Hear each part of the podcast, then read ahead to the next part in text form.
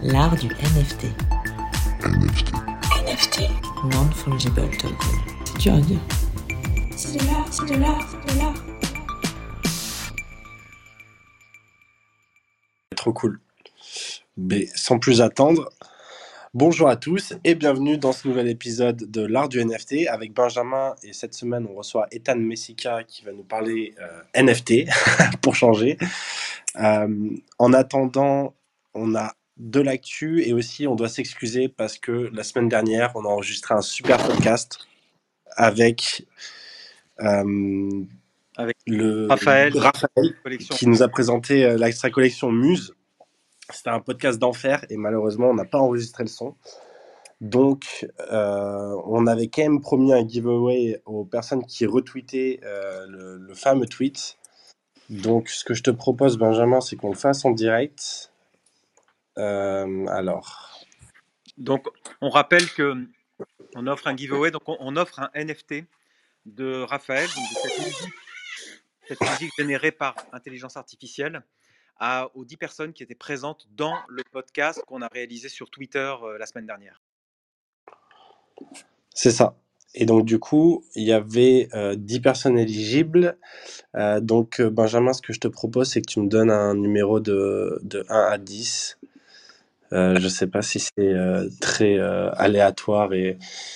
Enfin, vas-y. Pas 1 grave, à 10. ça, allez, numéro 9.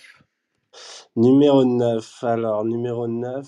euh, 1, 2, 3, 4, 5, 6, 7, 8, 9. C'est Renaissance. Euh, donc, euh, notre ami Renaissance qui est dans l'industrie musicale slash Web3, qui accompagne pas mal de projets sympas. Donc, euh, bon, il n'est pas là ce soir, mais on n'oubliera pas de tweeter euh, sa, petite victoire, son petit giveaway. Excellent. En plus, Renaissance, il était, euh, je l'ai vu à Arles, aux, rencontres euh, digitales de Arles, et il s'occupe effectivement, comme tu dis, de Agoria, notamment le grand Agoria. Il s'occupe des NFT de Agoria aussi. Donc, c'est excellent. Donc, effectivement, on lui, communiquera l'information.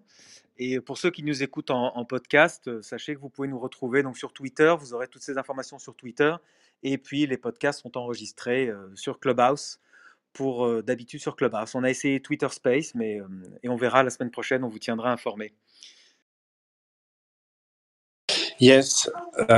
Du coup, pour parler d'actu, bon, ben, désolé pour ceux qui nous écoutaient la semaine dernière, ça va être un peu les mêmes actus autour, autour du cinéma.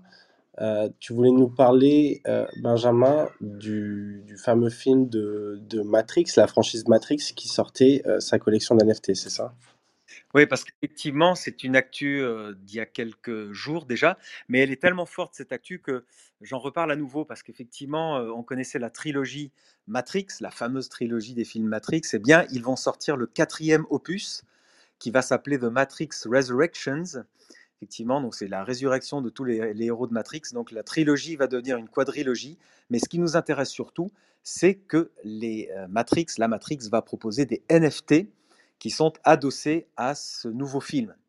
Et alors, ce qui est intéressant, c'est que d'abord, ce sera sur une plateforme qui s'appelle Nifty's, euh, que l'on voit passer de temps en temps, mais qui n'a pas vraiment marqué les esprits pour l'instant en termes de plateforme de, de marketplace NFT. Donc, Nifty's, là, marque un grand coup en proposant les NFT de Matrix. Euh, on va donc s'intéresser de plus près à cette plateforme, Nifty's. Et puis, euh, le studio, euh, donc c'est la Warner qui va sortir Matrix, évidemment. Et voilà, Warner va sortir plus de, enfin, je crois à peu près 100 000 jetons, voilà, 100 000 euh, NFT qui sont inspirés de Matrix, qui vont sortir le 30 novembre avec un prix unitaire de 50 dollars. Donc c'est accessible, mais 100 000 jetons, c'est vraiment énorme pour une collection. Mais je pense que l'enjeu, l'enjeu vaut, la chandelle, c'est-à-dire que c'est vraiment une, ça va être une sortie mondiale qui va être, qui va faire un grand bruit. Et ces NFT vont correspondre à un avatar. Donc chaque NFT sera un avatar qui est un personnage qui vit dans la matrice. Donc déjà, on rentre soi-même en achetant un NFT, on rentre dans la matrix, dans la matrice, et euh, ensuite euh, il y aura quelque chose d'intéressant, c'est-à-dire que euh, 15 jours après, ou je crois que c'est mi-décembre, le- les studios, donc la plateforme Nifty's et les studios Warner vont proposer aux détenteurs de ce NFT de choisir soit le NFT rentre en résistance, et alors à ce moment-là, il faut prendre la pilule rouge, comme on dit. Donc, il propose une pilule rouge ou une pilule bleue. La pilule rouge, vous rentrez dans la résistance, vous rejoignez Neo, et, euh, et vous rejoignez Morpheus, etc. Ben, tous, ceux qui résistent à la Matrix. Ou alors, vous euh, prenez la pilule bleue et votre NFT reste dans la matrice et profite de cette vie, euh, disons, disons une vie bien organisée, une vie dorée, comme on voit dans, la Matrix, où effectivement ces ordinateurs d'intelligence artificielle vous organisent une vie bien, bien cadrée. Déjà, alors moi, ce qui m'intéresse le plus dans, la Matrix, c'est évidemment toute la légende qu'il y a autour, toute la mythologie, puisque le film déjà à l'époque était classé dans la catégorie cyberpunk. Donc le film était déjà dans l'esprit de la blockchain, l'esprit du Bitcoin, c'est-à-dire révolutionnaire, c'était en révolte par rapport à l'ordre établi et en révolte par rapport à l'informatique qui, allait petit à petit réguler nos vies, réguler nos sociétés. Donc euh, ça, c'est quelque chose de, fort, je trouve, euh, dans, la Matrix. Et puis, euh, on dit aussi, vous le savez, que euh, les frères Wachowski, donc, qui ont réalisé euh, cette trilogie, euh, ces frères-là, donc ces réalisateurs, se sont inspirés d'un philosophe français euh, qui s'appelle Jean Baudrillard et qui a écrit un grand livre hein, qui s'appelle Simulacre et Simulation. Et dans ce livre, euh, Baudrillard distingue le simulacre de la copie en disant quand on copie un original, on est quand même proche de l'original, alors que quand on fait une simulation, on est dans un simulacre. Et là, il y a toute une réflexion autour de qu'est-ce que la vie, euh, la façon dont l'informatique va pouvoir recréer une vie, euh, une vie virtuelle. Et, et on se retrouve comme dans un métaverse, qui est effectivement le, le mot à la mode en ce moment. Et la Matrix nous crée un métaverse de notre vie projetée. Et alors, on n'est on n'est plus dans une copie de la vie, on est dans un simulacre de la vie. Et finalement, on, se noie dans, dans un simulacre de la vie réelle. Donc, il y a quelque chose de complètement euh, adapté au monde des NFT, adapté au monde de la crypto. Et, euh, c'est en ça que, Matrix prend toute sa place dans, euh, dans nos réflexions autour du NFT, autour de la crypto-monnaie, etc.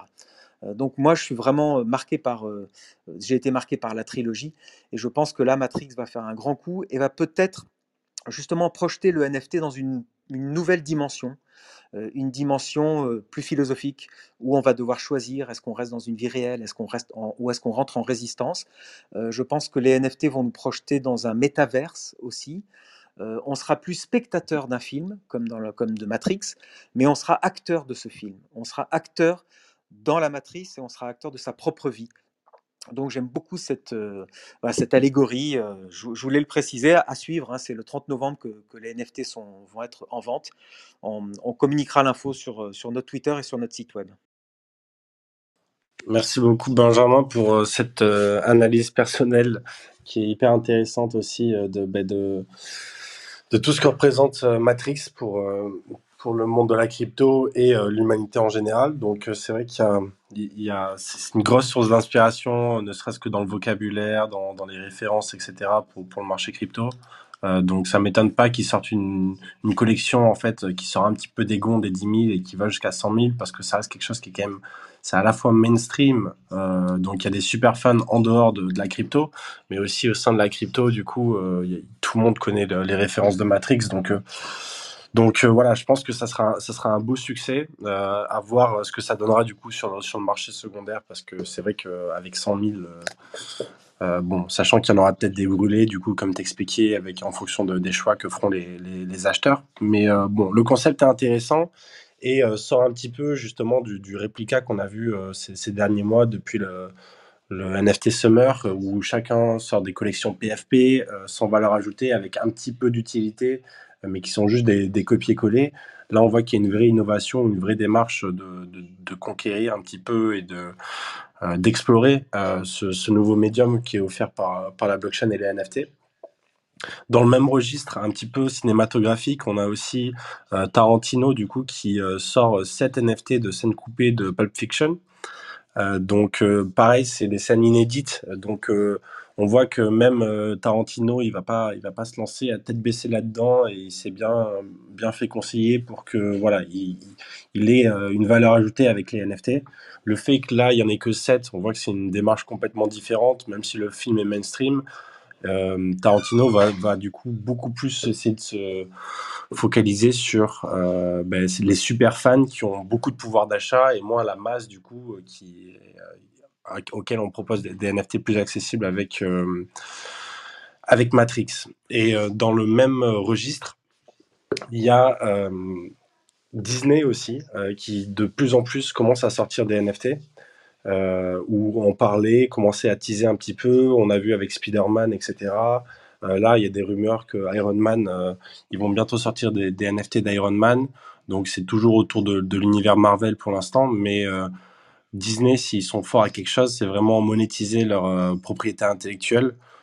Euh, dès qu'ils ont voilà une nouvelle marque, un nouveau personnage, ils vont ils vont sortir à toutes les sauces dans les parcs d'attractions, etc. Donc euh, les NFT, pour moi, ça me semble inévitable que Disney va, va y passer aussi. Et, et ça va et justement là, on va voir un géant comme euh, cinématographique comme Disney. On va voir ce qu'ils sont capables de faire euh, au niveau des NFT, s'ils vont juste proposer ça en mode collectible ou s'il y aura une vraie valeur et une vraie utilité derrière.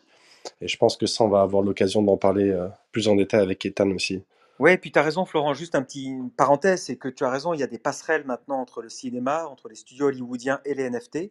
Et on pensait que ça allait dans un sens, comme tu dis, euh, c'est-à-dire Tarantino qui, euh, qui reste dans le cinéma traditionnel mais qui propose des NFT. Mais moi je pense que maintenant avec les, les, les, comment, les punks euh, qui ont été rachetés, certains punks ont été rachetés par des studios hollywoodiens pour faire du, de, la, de la narration, pour faire, euh, pour faire des épisodes autour des punks, on voit que la philosophie du NFT, la philosophie des collectibles, rentre progressivement dans l'esprit des scénaristes d'Hollywood. Et on voit à quel point euh, donc la blockchain, la crypto, tout cet univers-là est en train de pénétrer les esprits, pénétrer euh, l'imaginaire de ceux qui écrivent les, prochains films, les prochaines séries. Donc ça va beaucoup plus loin que, euh, progressivement, on ira plus loin que simplement de l'adaptation en NFT du, cinéma classique. Tout à fait. Et, et, cette philosophie, elle est aussi dans les BD, dans les choses comme ça. D'ailleurs, ben, Ethan, euh, euh, ça, va être sympa justement de parler de ça parce que ton avatar, c'est euh, un ON1, euh, The ON1. Et du coup, eux, ils ont un projet de faire une BD. donc, bon, c'est pas une super intro pour te faire rentrer dans le podcast, mais, en tout cas, ça sera intéressant d'en parler aussi parce que ben, derrière le projet, il y a euh, derrière cette collection, il y, a, il y, a, vraiment un projet euh, communautaire et, euh, et, potentiellement artistique où les, les, membres pourront être inclus aussi dans, dans, le processus créatif. donc, bienvenue, Ethan. Merci beaucoup. déjà, peut-être, on va commencer par le commencement. Est-ce que tu, tu, veux te présenter et nous, nous raconter un petit peu comment tu es tombé dans, le, dans la, la potion magique des NFT Ouais, euh, bah déjà merci euh, Benjamin, merci Florent. Je suis hyper content de, pouvoir euh, vous expliquer un petit peu cette aventure. Ça va être, je vais essayer de commencer par le début. Moi, c'est pas une, histoire qui, qui m'a tout de suite amené au, monde des NFT. J'ai eu pas mal d'expériences avant qui, qui, m'y ont amené. Donc désolé par avance si c'est si c'est un peu long. Je vais essayer d'être le plus le plus simple et le plus direct possible. Moi, j'ai j'ai 27 ans. J'ai commencé par un parcours assez classique. Je voulais être trader à la base. Euh, donc j'ai fait des maths euh, et ensuite j'ai fait de la finance. Et, euh, et donc j'ai commencé par bosser dans un fonds d'investissement il y a de ça 5 ans. Et initialement, moi j'ai toujours été passionné par, par les nouvelles technologies et donc j'étais responsable dans ce fonds d'investissement de deux gros secteurs. Le premier c'était tout ce qui était lié à l'intelligence artificielle et le deuxième c'était tout ce qui était lié à la blockchain. Donc mon taf c'était globalement de trouver toutes les sociétés françaises et européenne au sens large, qui développait des solutions innovantes autour de ces deux sujets-là. Euh, et c'est la première fois que j'ai été euh, confronté à l'univers de la crypto. Donc c'était euh, mi-2017, donc avant le bull run de 2017. Euh, j'ai très mal compris ce que c'était, même si je devais analyser des boîtes autour de ce sujet-là. Et donc je, je, pense un peu comme, comme pour tout le monde, un peu par FOMO, j'ai investi, mais, mais j'ai jamais, jamais gardé ces, ces actifs. Euh, mal m'en a mal m'en a pris évidemment et, et j'ai réalisé à quel point j'avais eu tort euh, un peu plus tard. Euh, suite à, cette expérience là, en, parallèle en fait en vérité, je commence à donner des cours dans des écoles parce j'ai toujours été passionné de formation et j'ai essayé d'allier les deux passions que j'avais qui étaient la tech et, la formation et je commence à donner des cours sur des sujets liés à la crypto et liés à, l'IA et au fur et à mesure je vois que le sujet commence à prendre et je décide d'industrialiser ça et de le faire pour des entreprises. Donc je monte une boîte de formation que, qui prend pas aussi bien que je l'espérais. Et donc je décide de pivoter au bout d'un an en me disant le marché de la formation il est assez particulier en France. C'est un marché qui est assez éclaté, très fragmenté. Euh, beaucoup de régulation et euh, donc je décide de repivoter l'offre et de passer par un cabinet de conseil pour distribuer cette offre de formation. L'idée c'était que si des gens avaient envie de, de se former sur ces sujets, ils allaient probablement faire appel à des gens experts pour les aider à implémenter les projets qui allaient suivre. Et donc d'utiliser des formations comme produit d'appel pour montrer les compétences euh, qu'un cabinet de conseil était capable d'amener. C'était la solution logique pour, pour ne pas faire mourir ma boîte et, perdre le travail que j'avais effectué. Et donc je revends entre guillemets cette idée à un cabinet de conseil pour lequel je travaille pendant un an et demi. Et après, euh, j'étais censé développer leur offre de formation et le Covid est arrivé. Et ça a été à la fois une, une bénédiction et, euh, euh, et, une malédiction, on va dire, parce que j'ai pas pu monter l'offre de formation, mais d'un autre côté, j'ai eu beaucoup de temps pour, pour me renseigner sur, sur d'autres choses à faire. Et c'est là où je dis mi-février, je dirais 2020, je retombe dans, dans l'univers de la crypto. je tombe sur une vidéo qui, moi, m'a beaucoup marqué, qui est une vidéo d'un, d'un mec qui s'appelle Anthony Compliano euh, aux US et qui parle du Bitcoin et qui explique que euh, c'est une des solutions à, l'inflation et qu'avec le cash qu'on allait, euh, qu'on allait injecter euh, en hélicoptère, ça allait être la seule valeur refuge qui avait un upside assez intéressant. Et en fait, je tombe complètement, là, comme tu dis, vraiment dans la marmite. Je découvre la décentralisation autour du protocole, je découvre toute la technologie derrière, je découvre l'idéologie qui est associée. Et, et c'est comme ça en fait que je rentre dans l'univers. Je commence à investir, j'investis pour des gens. Euh, et petit à petit, je commence à découvrir cet univers. Je passe ensuite sur Ethereum. Je pense que j'ai fait le flow classique de toutes les personnes qui découvrent la, crypto à travers le Bitcoin. Donc, euh, je suis émerveillé par, euh, le, cas d'utilisation de la valeur refuge. Et ensuite, derrière, je découvre toute la possibilité d'une blockchain programmable et tous les cas d'utilisation que, ça entraîne, dont, les NFT. Et, donc, à l'époque, je travaillais encore à plein temps dans le cadre de conseil, mais je décide que je suis pas assez formé sur ces sujets-là. Donc, je, je, monte une newsletter sur tous ces sujets, sur le, la crypto et la tech en général. En 3-4 mois, j'arrive à, à, drainer presque 1000 abonnés sur, sur la newsletter. À l'époque, l'idée, c'était de, de lire un maximum de newsletters tech, dont 80% sur la crypto, et de de formater un peu toutes ces informations et de les, de les faire sous, un format un peu plus digeste. Donc c'était une dizaine de liens tous les dimanches soirs. Euh, et, c'est comme ça en fait que je découvre le marché des NFT en fin 2020. Euh, mais euh, je passe pas plus de temps que ça parce que pour moi je, je comprenais pas exactement l'utilité, même si je comprenais l'idéologie derrière. Et je dirais février 2020, je vois tout l'engouement autour de autour de de, ce marché-là. Je vois les CryptoPunks les qui commencent à flamber. Je découvre Sorar assez tôt. Et en fait, c'est par Sorar que je tombe amoureux des NFT. Je, découvre la force d'un marché de collectibles associé à, à la création d'une communauté et euh, en fait, un nouveau vecteur de, de financement du, de, de, de, création et de, et de créateurs de manière générale à travers une communauté, c'est-à-dire là où on a toujours voulu financer par le haut, on commence à créer une communauté et c'est les gens qui poussent à, euh, à l'achat parce qu'il y a un upside possible. Euh, Ethan, tu parlais, de, tu parlais de février 2000, tu parles de février 2021, c'était il y a. Exact, ouais, février 2021. Ouais. Ouais, ouais, excuse-moi. dans la timeline, j'ai dû me perdre.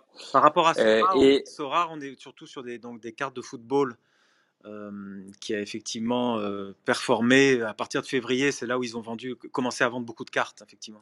Ouais, exactement. Ouais. Euh, Sorar, ouais, c'est un, une plateforme de. En fait, moi, je l'ai plus une plateforme de jeu qui associe un marché de collection et, et, et, un jeu, un jeu de foot globalement. Et, et en fait, c'est la première fois où je voyais une utilité au NFT post simplement une valeur artistique. Et donc, je rentre, je rentre complètement. En fait, j'adhère complètement à l'usage qu'ils en ont fait. Je tombe dedans.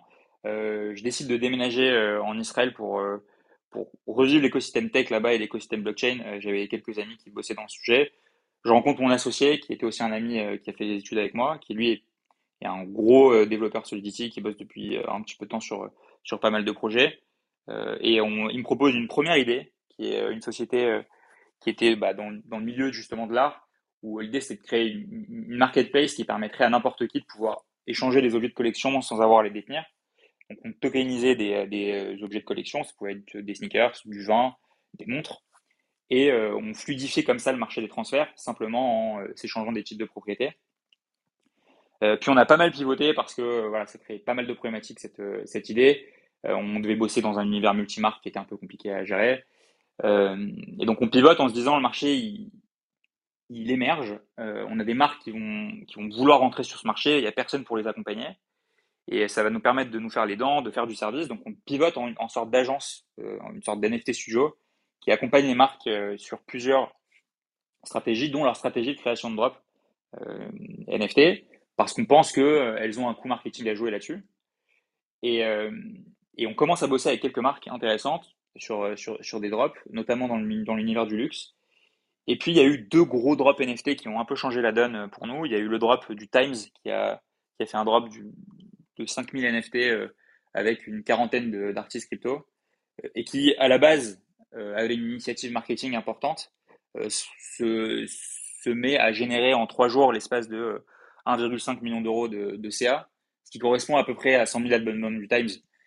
Donc, ils se rendent compte qu'il y, a une vraie ligne de revenus à développer. Et le deuxième drop, c'était Dolce Gabbana, euh, que vous avez peut-être dû suivre, mais qui, qui en 9 items, ça leur a pris deux mois à développer. Ils, vendent pour 6 millions de, dollars d'items. Dont, euh, et ils arrivent comme ça à, engager la communauté crypto. Il y a, il y a Pransky qui est peut-être l'emblème de la communauté crypto en termes de, en termes de NFT, euh, qui achète, je crois, 3 œufs sur 9, si je me souviens bien. Et, et la, question qui commence à se poser pour les marques avec lesquelles on bosse, c'est OK, c'est génial l'aspect marketing, c'est génial l'engagement de la communauté, mais là, on est sur un nouveau marché, sur une nouvelle ligne de produits qu'on peut créer, qui s'associe euh, à un univers virtuel. Euh, et on peut, on peut vraiment créer une offre adaptée à ça dans un univers où on serait payé en crypto, etc. Donc ça, ça, crée toute une, toute une, nouvelle sorte de problématique sur euh, quelle infrastructure on choisit, quel type d'NFT on lance, comment on récupère les revenus. Et donc c'est là-dessus sur lequel on s'est positionné avec mon associé, qui est notre boîte maintenant, qui est globalement, on, on est en train de construire toute une infrastructure pour permettre aux marques de, de lancer leur NFT et surtout d'être capable de gérer leurs leur revenus le plus simplement possible. Je te propose concrètement de rentrer dans le détail, pardon, Ethan. Euh, on rentrera dans le détail si tu veux de, ton business parce que ça a l'air, c'est vraiment étonnant. Mais peut-être sur, sur, la jeunesse, qu'on comprenne bien. Donc, à, l'heure actuelle, tu as lancé euh, une boîte de communication marketing euh, spécialisée dans les NFT et tu vas voir les grandes marques et tu leur proposes une stratégie NFT pour rentrer dans ce, dans ce secteur avec de la création, avec une stratégie de drop, c'est-à-dire rappelons que le drop, c'est le moment où le NFT sera accessible à la vente pour les acheteurs. C'est-à-dire, en, général, on dit un drop, c'est lundi à 15h, et là, il y a intérêt à être là à 15h parce que l'idée, c'est qu'il y a un sold out dans les, dans les quelques minutes, j'imagine. Oui, exactement. Donc, c'est, donc, ta société organise, organise, tout ça, c'est ça? Alors, en fait, euh, initialement, c'était ce sur quoi on était parti. Le problème, quand, euh, quand on essaye d'organiser en fait euh, ce genre d'initiative, c'est qu'il faut avoir énormément d'expertise en parallèle, du design, de la tech, du, de la communication. Et en fait, nous, l'idée, c'était qu'on puisse permettre à des marques classiques, des marques de luxe, de rentrer sur ce marché sans qu'elles aient à changer la manière dont elles fonctionnent aujourd'hui. Donc en fait, on a très vite basculé vers une infrastructure technique qu'on fournissait aux agences de communication pour qu'elles puissent développer des offres NFT pour leurs clients. Donc aujourd'hui, euh, c'est une des stratégies qu'on a en place. On n'est pas la plateforme end-to-end qui va permettre à une marque de lancer son drop NFT. On va être l'infrastructure technique qui va permettre à une marque de développer en partenariat avec son agence de communication une, euh, offre NFT. Ouais, donc euh, gros sujet. ça me rappelle un petit peu ce qu'on avait reçu euh, Poctwork, qui est, qui est développeur et qui fait de l'art génératif et qui, avait un petit peu aussi euh, euh, ce, projet-là aussi de, fournir une infrastructure technique parce que c'est vrai que c'est un grand frein et pour l'instant, euh, les, artistes qui ont pu innover là-dedans, soit ils ont des amis justement développeurs, euh, ils savent développer eux-mêmes. Donc c'est vrai que ça, c'est un, un, gros frein au niveau artistico-technique.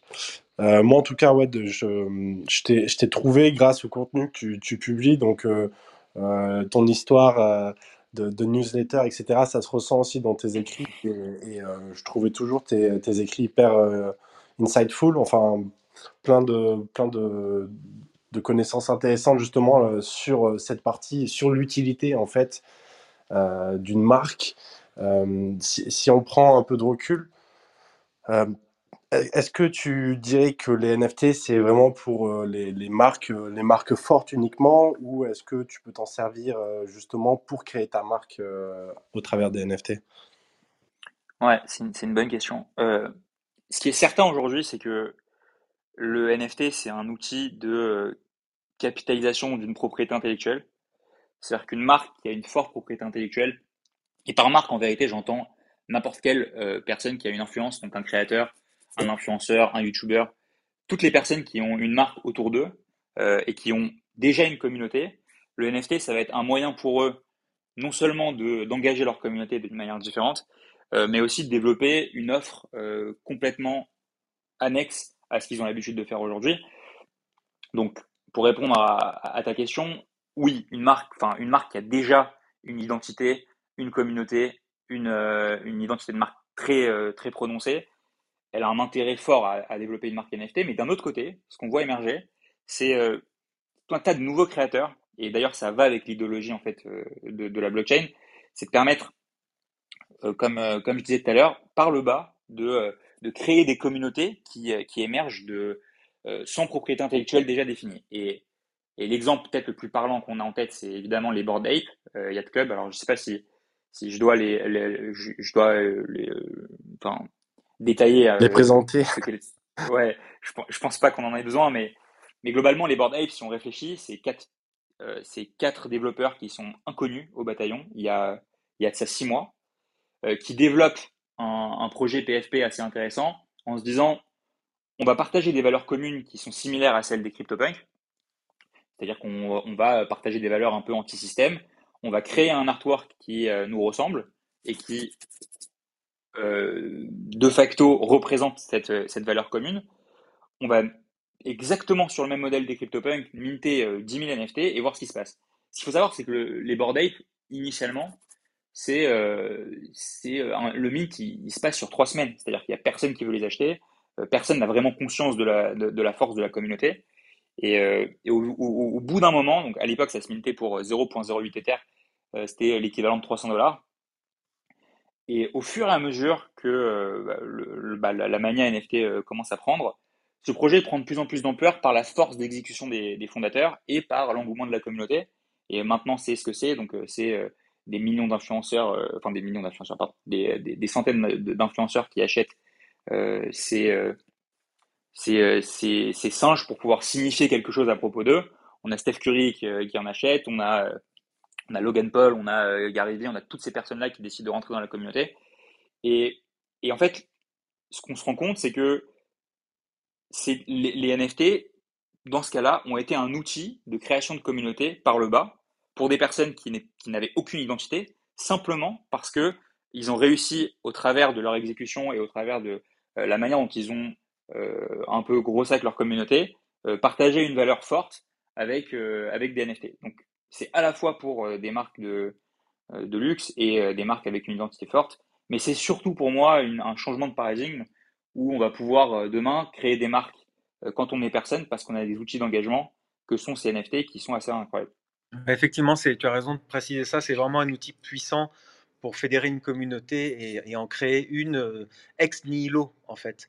Euh, d'ailleurs, ouais, les Bored Ape, donc ces fameux singes blasés, si on peut traduire ça en français, se retrouvent à la couverture de, de rôle du magazine Rolling Stone. Et il y a beaucoup d'événements autour de, de ces apes. Moi, j'ai une question pour toi, euh, Ethan. C'est qu'on a traité dans ce, dans ce podcast l'art du NFT. On est, on est axé sur la création et, et l'inventivité en général. Donc, on avait, on a, j'ai parlé de, de l'actualité sur Balmain, sur des créateurs de mode qui font des, qui imaginent donc euh, des, de la haute couture digitale. Et euh, ma question, c'est, tu vois, Dolce Gabbana. Donc, je sais que tu as, tu as, tu as été actif sur ces NFT. Euh, il est précisé que c'est de la couture numérique. Donc, la question se pose déjà pour les œuvres d'art. Par exemple, on sait qu'il y a beaucoup d'artistes qui aimeraient ou qui vendent déjà leurs tableaux physiques adossés à un NFT. Alors, dans ce sens, le NFT n'est que le certificat d'authenticité, euh, indexé sur la blockchain évidemment, mais il y a une œuvre physique qui est à côté, qui est adossée à ce NFT. Est-ce que vous, dans la mode, est-ce que toi, tu préconises que les créateurs de mode proposent quand même toujours du tissu, donc euh, de- de- des robes qui- que, que l'on peut toucher, que l'on peut porter, avec un NFT qui est le certificat, ou alors comme Balmain, tu penses qu'il faut vraiment basculer vers euh, le tout digital et à ce moment-là, les créateurs vont faire progressivement des skins, un peu comme dans les, jeux vidéo comme Fortnite, etc. Et alors dans les métaverses et dans tous ces univers prochains, euh, les gens porteront euh, des vêtements euh, digitaux de ces créateurs numériques en NFT. Ouais. Alors c'est une question large et ma réponse c'est ça dépend de la stratégie de la marque. Ça dépend de la stratégie de la marque parce que si la marque, en fait, la, question c'est pourquoi les gens vont acheter ton NFT et comment on associe un maximum d'utilité autour de ce NFT. Aujourd'hui, quand on crée un NFT avec comme objectif euh, valoriser une collection physique, le NFT, c'est euh, on, le crée dans l'idée de euh, valoriser cette collection-là, et donc le NFT, ça, devient un support, si tu veux, à la, collection physique. Donc dans ce sens-là, je comprends, ça, peut faire ça peut faire office d'outil de liquidité, d'outil d'engagement, mais le cœur de ton produit, c'est ta collection physique. Ta cible, ça reste euh, la communauté de personnes qui vont acheter en physique. Et donc, dans ce sens-là, euh, évidemment que je préconise toujours euh, la création des deux en parallèle, c'est-à-dire un NFT associé à une, à, paire physique. Par contre, si on réfléchit à quel va être l'objectif pour une marque de se développer dans, un nouvel univers et d'associer des NFT auxquels il n'y aurait pas de, de produits physiques attachés, bah, on- pour moi, c'est, euh, ça aurait énormément de sens de le faire euh, sans forcément y attacher, pour la simple et bonne raison que la communauté qu'ils vont adresser vont pas forcément showcase ces, euh, ces, NFT ou ces, ces produits, ces œuvres dans l'univers réel. En fait, ce qu'ils vont faire, c'est qu'ils vont simplement les utiliser dans un univers virtuel et on n'aura pas besoin forcément d'y attacher une, une valeur ou une valeur, une valeur tangible dans le monde physique. Et ça, on le voit très bien que les marques, c'est ce qu'elles ont envie, parce qu'elles touchent une communauté plus jeune, une communauté qui est différente. Et, on l'a déjà vu, ça s'est déjà engrangé sur les différents partenariats que les marques ont fait avec euh, les univers du gaming. Si tu vois Balenciaga avec Fortnite, tu vois, en gros, c'est des univers qui ont été créés autour des marques, dans des univers euh, euh, parallèles ou des univers immersifs de jeu, pour pouvoir toucher une communauté différente. Et tu vois bien qu'il n'y a rien qui est associé à, au, euh, au, sac euh, euh, Balmain dans, dans un univers euh, physique parce qu'on n'en a pas besoin. Donc tout dépend de qui est ta cible, quelle est ta stratégie de communication et quel est l'angle que tu veux prendre quand tu es une marque. Peut-être que si tu fais du, de l'ultra luxe et que ton, ton idée c'est euh, simplement de euh, d'améliorer la liquidité de, de ton produit sur le, sur le marché secondaire, à ce moment-là, bah, tu attaches un NFT. Et évidemment que le NFT, s'il a une valeur tangible parce qu'il est attaché à ton produit physique, bah, à ce moment-là, c'est ça que les gens vont avoir envie d'avoir, vont avoir envie de, de garder. Par contre, si euh, euh, ta strat, c'est de toucher des, des, des gens un peu plus jeunes qui, en vérité, dans 4, 5 ans, vont passer 90% de leur temps en ligne euh, et 10% de leur temps en physique, peut-être que ça n'a littéralement aucun intérêt de l'attacher à une forme de tangibilité physique, quoi. Ouais, c'est ultra intéressant. on voit, on voit des studios, par exemple, il y a un studio, je, je me souviens plus le nom, mais qui, qui fait des, des véhicules, qui fait des voitures uniquement euh, pour le métaverse. Euh, et donc, euh, c'est, enfin, on, on voit qu'il y a des, enfin, que ça soit dans le jeu ou dans les, ou justement dans, dans les, dans les métaverses, tout ça, il va y avoir ce besoin en fait de potentiellement de reproduire la Ouais. réalité ou, ou du moins de changer un petit peu le paradigme. Et, et je trouve que ça, ça, enfin, ça ramène toujours à peu près à la même chose, c'est euh, l'utilité en fait du NFT. Euh, est-ce que tu penses qu'un NFT il doit, il est censé avoir dès le début une utilité euh, bien définie, ou est-ce que justement avoir une approche plus bottom-up, ça peut être, enfin, ça, peut être justement plus intéressant de laisser la communauté en fait faire, enfin choisir de quelle sera l'utilité au final du NFT. Euh, non, en règle générale, euh, l'utilité, doit être définie en amont parce que c'est ce qui permet à la communauté d'avoir envie de rentrer sur le projet. Si t'as pas des, de, NFT, euh, enfin, d'utilité définie, il y a personne qui va, y a personne qui aura envie d'aller minter tes NFT euh, parce qu'on ne sait pas à quoi ils vont servir. Donc en amont, tu es obligé de définir euh, l'utilité du NFT. Dans certains cas, comme ça a été le cas avec les Bored euh, le, NFT, c'était simplement la représentation d'une idéologie. Euh, maintenant, on se rend compte que de plus en plus que pour un, qu'un NFT ait de la valeur, il faut y ajouter euh, de l'utilité, que ce soit à travers un accès à des avantages, euh, que ce soit accès à, un accès à des événements, un accès à une rencontre avec les fondateurs. Tu peux imaginer, en fonction évidemment de l'industrie, tu vas avoir beaucoup d'avantages qui peuvent être imaginés. Et aujourd'hui, on a même, par exemple, des services qui sont complètement euh, conditionnés par euh, la détention d'un NFT. Euh, je pense notamment à, des services dans le milieu même de l'investissement, où pour accéder à des services premium de, de trade exclusif, par exemple, sur, l'univers des NFT, parce qu'aujourd'hui, évidemment, ça, crée un engouement en particulier sur comment on, peut faire de l'argent en achetant et en revendant des NFT assez facilement, vu que le marché est très liquide et en pleine expansion. Euh, Il y a des gens qui fournissent cet accès à, ce- à cette communauté et à ce logiciel euh, uniquement à travers des NFT. Donc, en gros, l'utilité, pour moi, elle doit être définie en amont. Et au fur et à mesure, tu peux euh, laisser ta communauté décider de quelles vont être les prochaines étapes sur ta roadmap, mais tu dois avoir une idée claire de où est-ce que tu vas, et c'est toujours associé à euh, ta vision.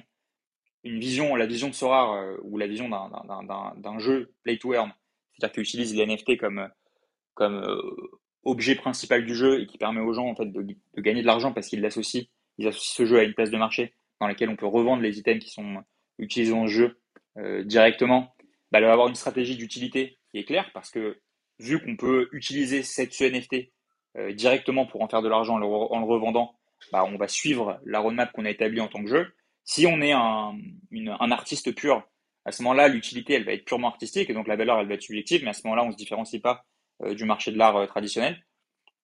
Si on est euh, un, euh, créateur d'une communauté et qu'on a une idéologie, on a envie de, partager une passion pour un certain sujet, bah, à ce moment-là, là, on, on aura une stratégie de drop qui va être un peu différente avec une utilité de, bah, on va fédérer une communauté, on va organiser des événements, on va, euh, euh, on, va décider de euh, qui va avoir le droit de participer à, euh, à la prise de décision dans cette communauté. Et à ce moment-là, tu peux même structurer euh, ce qu'on appelle des DAO dans l'univers euh, dans l'univers NFT. Il y a énormément de choses à imaginer. Mais ce qui est certain, c'est que l'utilité, elle doit être définie en amont. Dans, la, dans la majorité des, des, des, des cas, c'est c'est ce qu'on voit. Quoi. Toi, toi, toi, Ethan, pour revenir à, à ce que tu fais euh, actuellement, tu dis que tu es sorti de- du conseil pur euh, auprès des marques pour proposer des outils, c'est ça, pour proposer une plateforme de soutien Alors, ouais. à ces marques-là? En fait, ouais, j'ai peut-être pas été assez, assez clair là-dessus. Initialement, euh, en fait, c'est un marché qui a besoin d'énormément d'accompagnement parce que c'est très nouveau.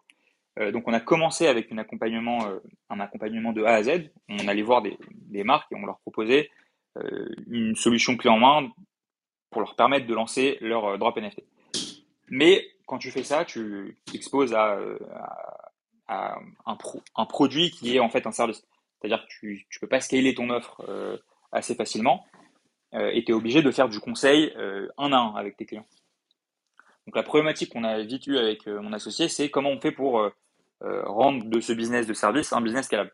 Et l'une des solutions qu'on a trouvées, qui répondait aussi aux besoins du marché, c'est plutôt que d'aller proposer tous les services sur la chaîne de valeur, c'est-à-dire penser la stratégie de drop et l'ut- et l'utilité du NFT en amont, l'accompagner sur la création du NFT en termes de design, développer l'infrastructure technique pour pouvoir minter les NFT, gérer le, le wallet et les flux de revenus, lancer le, enfin, designer le, le site de drop et ensuite gérer l'engagement pour la communauté, plutôt que de faire toutes ces étapes-là, qui est en fait une, le, le, le, travail en vérité d'un NFC studio aujourd'hui, euh, on s'est dit, prenons toutes les briques technologiques qu'on va pouvoir scaler, c'est-à-dire l'infrastructure de Mint pour pouvoir pour permettre à n'importe qui en fait d'intégrer un- une solution de Mint de NFT à un site internet, la création d'un site de drop et la brique d'engagement.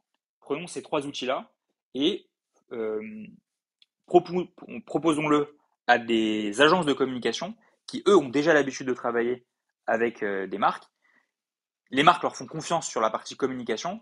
Et la partie communication, c'est globalement euh, euh, 50% du travail pour qu'un drop soit réussi. Parce qu'il faut créer l'univers autour des NFT. Et donc, on s'est dit, assez naturellement, la manière de scaler notre business, c'est de fournir l'infrastructure technique telle qu'on l'a définie, de la fournir aux agences de com et de faire en sorte que les marques bossent comme elles ont toujours bossé, c'est-à-dire en partenariat avec euh, des gens en qui ils ont confiance.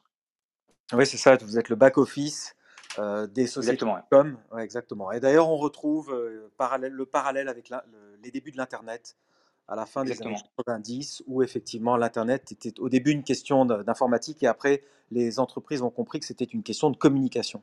Et donc c'est la com qui gérait les sites web et il y avait toujours en back-office de l'infrastructure technique. Donc effectivement, ça doit bien marcher parce que j'imagine qu'il y a beaucoup de demandes parce que les entreprises de communication ont des demandes de, leurs clients, les marques, et j'imagine qu'elles ne savent pas du tout par où commencer parce que c'est quand même extrêmement récent. Et vous êtes, on est tous des pionniers ici déjà dans cette, dans cette room, dans ce podcast. Et toi, Ethan, tu es vraiment le pionnier qui va implanter une infrastructure à la fois technique et aussi stratégique. Parce que j'imagine que quand on met en place de la technique, tu parlais de wallet, tu parlais de, marketplace, j'imagine de blockchain, Ethereum, Tezos, etc. tu rentres forcément dans la stratégie de la marque directement. Ouais. alors en fait, c'est exactement ça. nous, le parallèle avec les, débuts d'Internet, ils sont assez naturellement. Euh, et il y a même un autre parallèle qu'on peut faire qui est avec l'univers du e-commerce. Euh, initialement, ça allait être euh, des, des plateformes qui allaient mettre en place des, infrastructures pour pouvoir créer des shops online. et à terme, on a eu des infrastructures complètes comme Shopify qui allaient te permettre de pouvoir directement lancer tes, tes business e-commerce. Et en fait, ça, ça, a généré une nouvelle génération d'entrepreneurs et de e-commerçants. Il y a tout un, pan en fait de l'économie aujourd'hui euh, qu'on appelle les DNVB, qui sont des, Digital Native Brands, qui en fait sont nés grâce à euh, des solutions d'infra qui sont montées par, euh, par des personnes qui avaient envie de démocratiser l'accès à, ce, à, ces technologies-là, et c'est ce qu'on essaye de faire aujourd'hui. Et, et aujourd'hui, ouais, complètement, on, pionnier, c'est peut-être un grand mot, mais on essaye de fournir toute, toute la stack technique pour qu'une agence de, de com euh, se sentent à l'aise d'aller voir leurs clients et de leur dire nous, on sera capable de gérer votre communication euh, si jamais vous avez envie de faire euh, une, un drop NFT.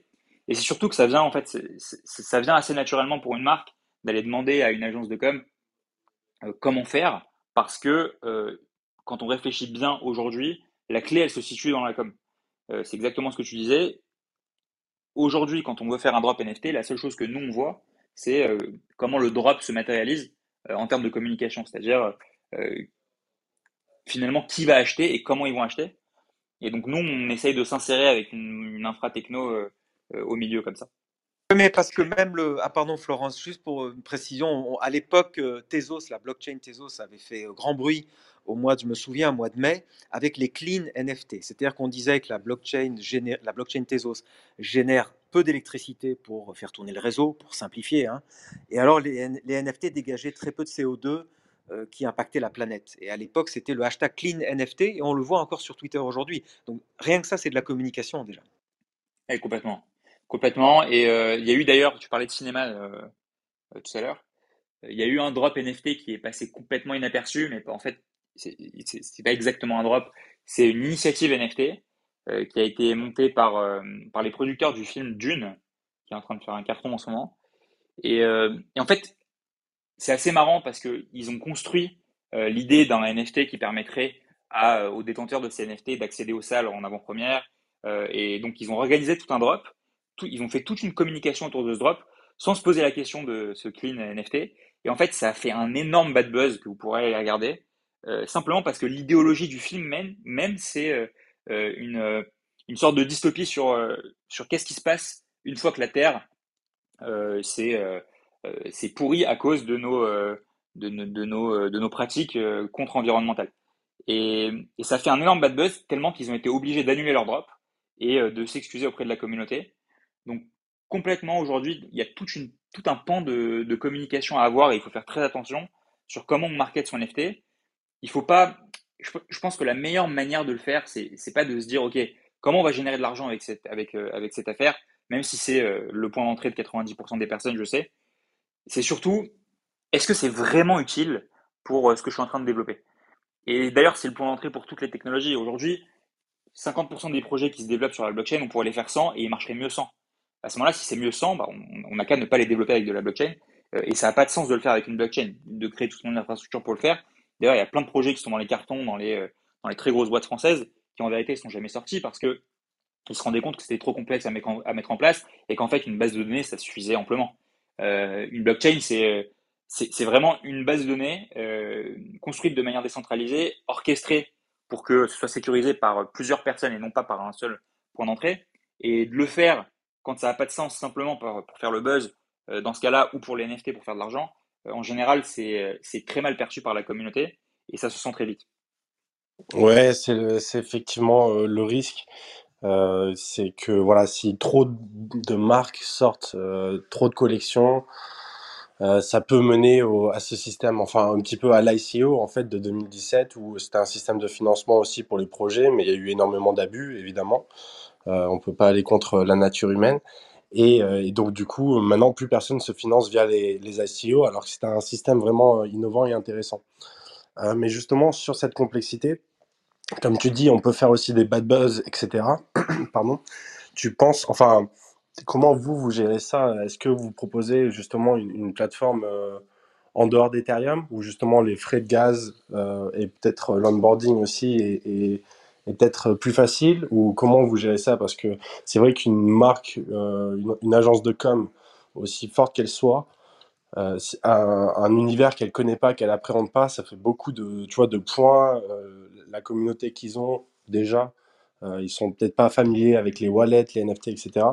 Donc, comment tu, vois ça évoluer, toi, dans les prochains mois, prochaines années? Ouais, c'est une très bonne question. Nous, déjà, on, ne préconise pas d'être sur la main chain. C'est-à-dire qu'on a en général, on développe les drops qu'on veut développer, ils sont faits ou bien sur Immutable, qui est une, euh, plateforme qui permet de, minter sans gaz, ou bien sur un layer 2 euh, qui, est Polygon, donc euh, avec Matic. En général, c'est ce qu'on préconise pour ne pas avoir de frais de gaz et pour ne pas rentrer dans ces problématiques-là. Maintenant, si on veut développer sur la main chain Ethereum, il y a plusieurs choses auxquelles on doit faire attention. Un, c'est qui est la cible? C'est une cible qui moins tendance à faire attention à, ces problématiques-là.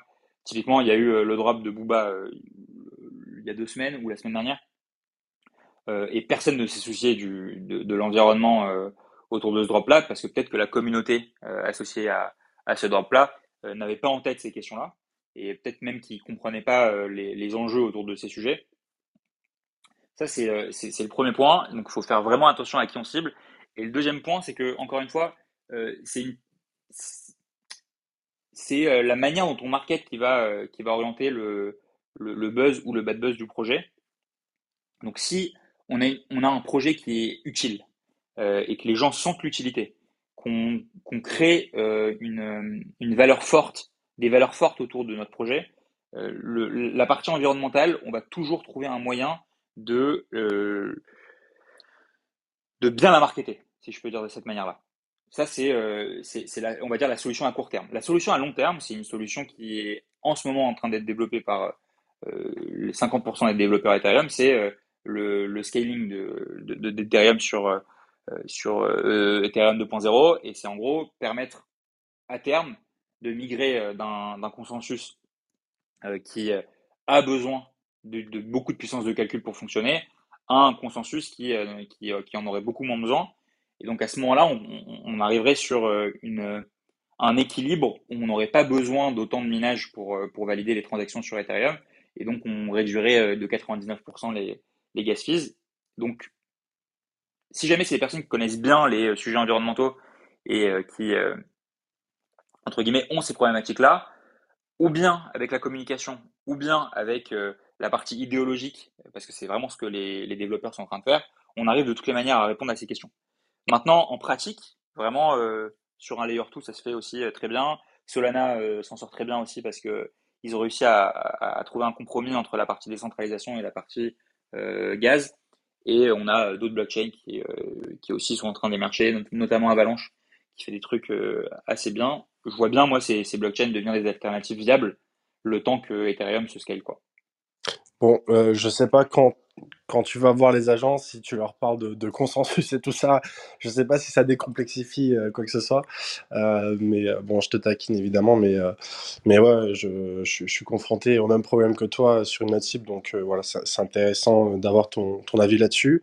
je voulais proposer à tous les gens qui nous écoutent en ce moment, si vous avez la moindre question pour Ethan, ben, de pas hésiter à, lever la main, c'est votre moment de gloire. ou voilà, si vous avez la moindre question, n'hésitez pas. Oui, et puis si Florent, tu as raison, puis si personne euh, pour l'instant n'intervient, alors moi j'ai encore une petite question, mais euh, après on fera une annonce euh, importantes concernant notre podcast, concernant l'art du NFT, juste après la réponse d'Ethan. Donc, petite question, Ethan. C'est amusant, on a reçu un créateur la semaine dernière qui s'est installé à Tel Aviv, lui aussi. Donc, j'ai l'impression qu'il y a un fort mouvement là-bas, ce qui ne m'étonne pas parce qu'il y a une véritable Silicon Valley qui est en train de s'installer à Tel Aviv. Est-ce que toi, tu vis là-bas Est-ce que tu trouves qu'il y a un environnement crypto, un écosystème qui est extrêmement favorable euh, au NFT, à la crypto? Et est-ce qu'il y a des financiers? Est-ce qu'il y a du capital risque qui s'organise là-bas euh, fortement? Euh, Alors oui et oui. Israël, en, particulier, en particulier Tel Aviv, c'est un écosystème qui est, qui est génial.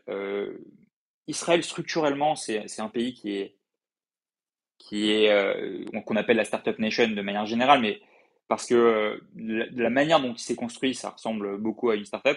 Euh, et le fait qu'on ait à la fois l'armée euh, obligatoire pour tout le monde, la culture du risque du coup qui est adossée et un écosystème de financement qui est, qui est très développé, ça permet à, à, toutes les startups israéliennes d'émerger assez rapidement.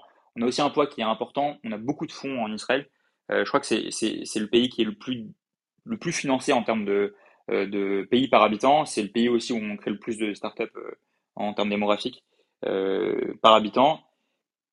C'est parce qu'en Israël, il n'y a pas de marché, qu'il y a des liens très forts avec les États-Unis et que de facto, quand on monte une boîte en Israël, on a comme vision le marché US.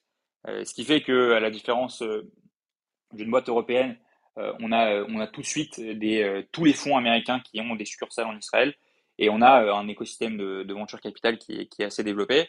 Et dans le monde crypto, on a, alors c'est moins développé que dans l'univers startup classique, euh, mais on a euh, des, euh, des financiers, des investisseurs, des pionniers qui, sont dans l'écosystème, qui, permettent de faire évoluer bah, l'écosystème assez rapidement et dont on bénéficie. Donc ouais, je suis, je suis, ça ne m'étonne pas et je suis assez content de, de, de, pouvoir, de pouvoir y participer aussi. Et si jamais ça intéresse le créateur qui est venu vivre à Tel Aviv de nous rencontrer, avec plaisir. Ah ben, il va être très intéressé et tu vas être très intéressé aussi parce que c'est une plus-value assez folle que tu pourras ajouter euh, au projet que tu, tu, tu recommandes. C'est euh, en fait son projet, c'est de, de l'AI et de l'art génératif sur euh, autour de la musique. Et c'est hyper intéressant. Il s'appelle Raphaël Ducamp, je crois. J'ai du mal avec les noms de famille, j'avoue. mais ouais, c'est on fera les présentations. On fera les présentations avec plaisir. Euh, on lui doit bien ça, sachant que son, podcast ne euh, sera pas publié encore euh, pour cette saison. Et d'ailleurs, du coup, c'est peut-être le moment de d'annoncer un petit peu. oui, tout à fait. Tout ça. Donc ben là, en fait, Ethan, tu es là pour clôturer un petit peu la saison 1 de l'art du NFT. Et on va revenir encore plus fort, encore plus beau dans une saison 2 avec Lucie et Léonore qui va nous rejoindre et qui nous a rejoint d'ailleurs euh, sur, euh, sur On Stage. Salut ouais. Lucie Léonore. Bonsoir euh, Benjamin, bonsoir Florent et bonsoir tout le monde. oui, je, je, je, reprends le flambeau avec Benjamin à partir de la semaine prochaine pour la saison 2 de l'art du NFT avec une version un tout petit peu remodelée et, et plein de choses super à venir. Alors on précise, on précise Lucie Léonore que tu es cofondatrice de Fauve. Fauve est une maison de vente aux enchères voilà, à Paris. Exactement. Et euh, c'est ce qui nous a euh, aussi intéressé. On a vu que tu étais euh, aussi présente sur toutes les rooms du NFT depuis très longtemps. On sait, que ça te, on sait que ça te passionne, mais tu es aussi en lien avec le monde de l'art traditionnel, le monde, le monde justement des objets, le monde de la collection, le monde des enchères.